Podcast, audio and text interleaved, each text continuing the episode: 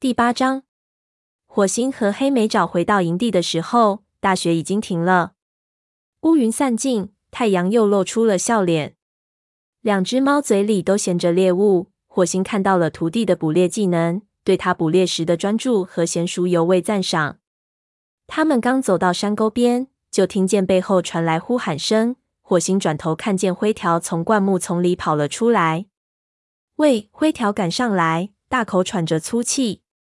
他瞧见他们的猎物，顿时睁大了眼睛。你们比我的运气好，我连只老鼠都没捉到。火星宽慰了他几句，朝金雀花通道走去。他瞅见利仔爬到山沟另一侧的陡坡上。柳带一共有三个孩子，利仔是其中最爱冒险的一个。令火星惊奇的是，利仔居然和黑条在一起。黑条正低头对他说着什么。火星喃喃自语：“奇怪，黑条以前对幼崽们总是凶巴巴的，他到底在搞什么鬼？”就在他犯嘀咕的时候，灰条突然发出一声惊叫，从他身边冲了出去。地上积雪松软，灰条奔跑起来，深一脚浅一脚。只见利仔腿脚发软，身子倒在地上。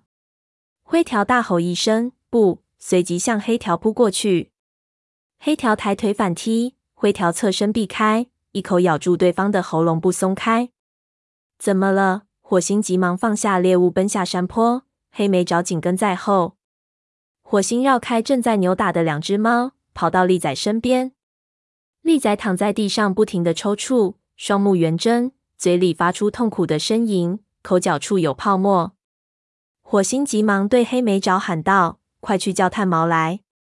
黑莓爪接到命令，撒腿就跑。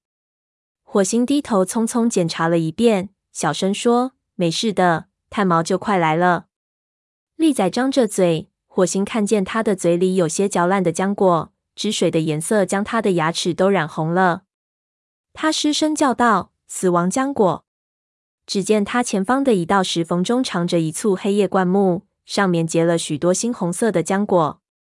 火星记得许久以前，炭毛曾阻止云尾吃这种死亡浆果，并且告诉他这些浆果的毒性如何如何大。黄鸭就是用死亡浆果毒死了他的亲生儿子断尾。火星亲眼看见这些浆果的毒性发作的又快又强。火星尽力把利仔嘴里的浆果往外抠，可这只小猫心里害怕，肚子疼得在地上翻腾。根本不配合他。火星忙活了一阵，看见利仔的头来回摆动，身体的抽搐也平稳下来，他心中的惊慌稍减了几分。灰条和黑条仍在那里打得难分难解，但火星的心思都放在利仔身上，几乎听不到他们的打斗声。片刻之后，炭毛来到他身边，他松了口气，飞快地说：“是死亡浆果。”我已经从他嘴里抠出了一些，但炭毛和他换了一下位置。他放下嘴里的草药，说：“很好，扶着他，让我看一看。”在两只猫的帮助下，利仔的抽搐减弱了。炭毛抠出他嘴里残留的浆果，然后嚼了些草药喂进他的口中，说：“咽下去。”他向火星解释说：“这是尸草，能治他的病。”利仔的喉头一阵涌动，随即开始往外呕吐。火星看见他的呕吐物里有草药叶子，还有些吃进肚内的浆果。炭毛舒了口气，说：“好啦，这就好，你不会有事的，利仔。”利仔躺在地上喘着粗气，身体瘫软，双目紧闭。火星见了着实心疼，他小声说：“他会死吗？”还没等炭毛回答。就听营的门口传来呼叫声：“我的孩子，我的孩子在哪儿？”只见柳带在黑莓爪的引领下狂奔而至，他趴在利仔身旁，惊叫道：“出什么事了？”炭毛解释说：“他误食了死亡浆果，不过我已经把他腹内的浆果都弄出来了。我们把他抬进医务室，我要观察一段时间。”柳带心疼的舔了舔利仔身上的毛。利仔开始有了微弱的呼吸，他不会死的。但火星从炭毛焦虑的神情中看出，利仔仍然处在危险中。直到此时，火星才有时间喘口气。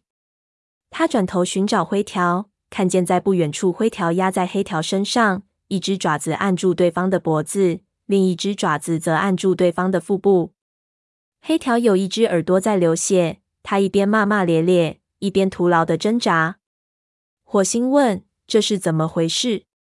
灰条厉声喝道：“别问我，火星还从未见过好朋友发这么大的火。你问问这个这个混蛋，问他为什么要对一个孩子下毒手。”火星说：“毒手，这个罪名太出乎他的意料。”一时间，他愣在那里。灰条说：“没错，去问问他为什么要给利仔吃死亡浆果。”黑条冷冷地说：“你这蠢货，我没有喂他吃浆果。”我是在阻止他吃浆果。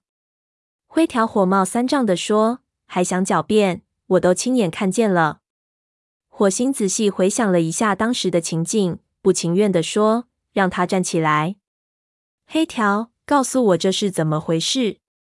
黑条站起来，抖了抖身子。火星看见他的侧腹上被灰条抓出了好几道口子。黑条说：“我回营地时。”发现这个小笨蛋在往嘴里塞死亡浆果，我刚要去阻止他，这个傻瓜就向我扑过来了。他怨恨地瞪了灰条一眼。我为什么要对一只幼崽下毒手？灰条吼道：“这正是我要问你的。”黑条讥讽道：“当然喽，我们知道高贵的火星将会相信谁的话。现在别指望雷族里还有公正可言。”尽管火星知道这句话有一定的道理。但他仍感到很不快。在他的眼里，无论什么时候，灰条都比黑条可信。但他必须确定灰条没有弄错。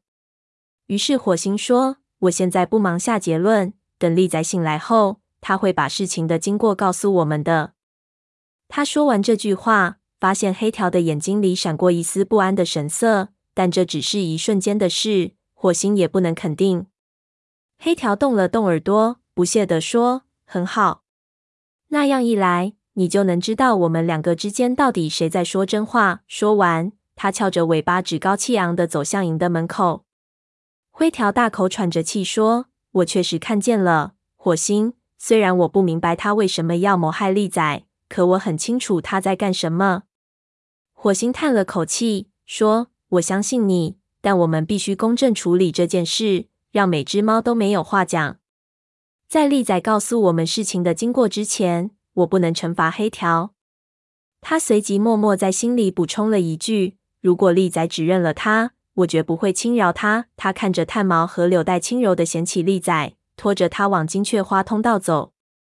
利仔的头软软的耷拉着，尾巴拖在地上。想起这个幼崽在营地里蹦蹦跳跳的景象，火星心里一阵紧缩。如果黑条真的想杀他，他一定要为此付出代价。火星小声说：“灰条，你和炭毛一起回去。我想让你或者别的武士守在医务室门口，直到利仔醒来。问问沙风和金花是否愿意帮忙。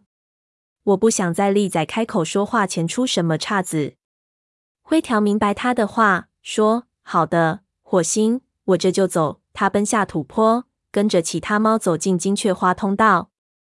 火星和黑莓爪待在原地。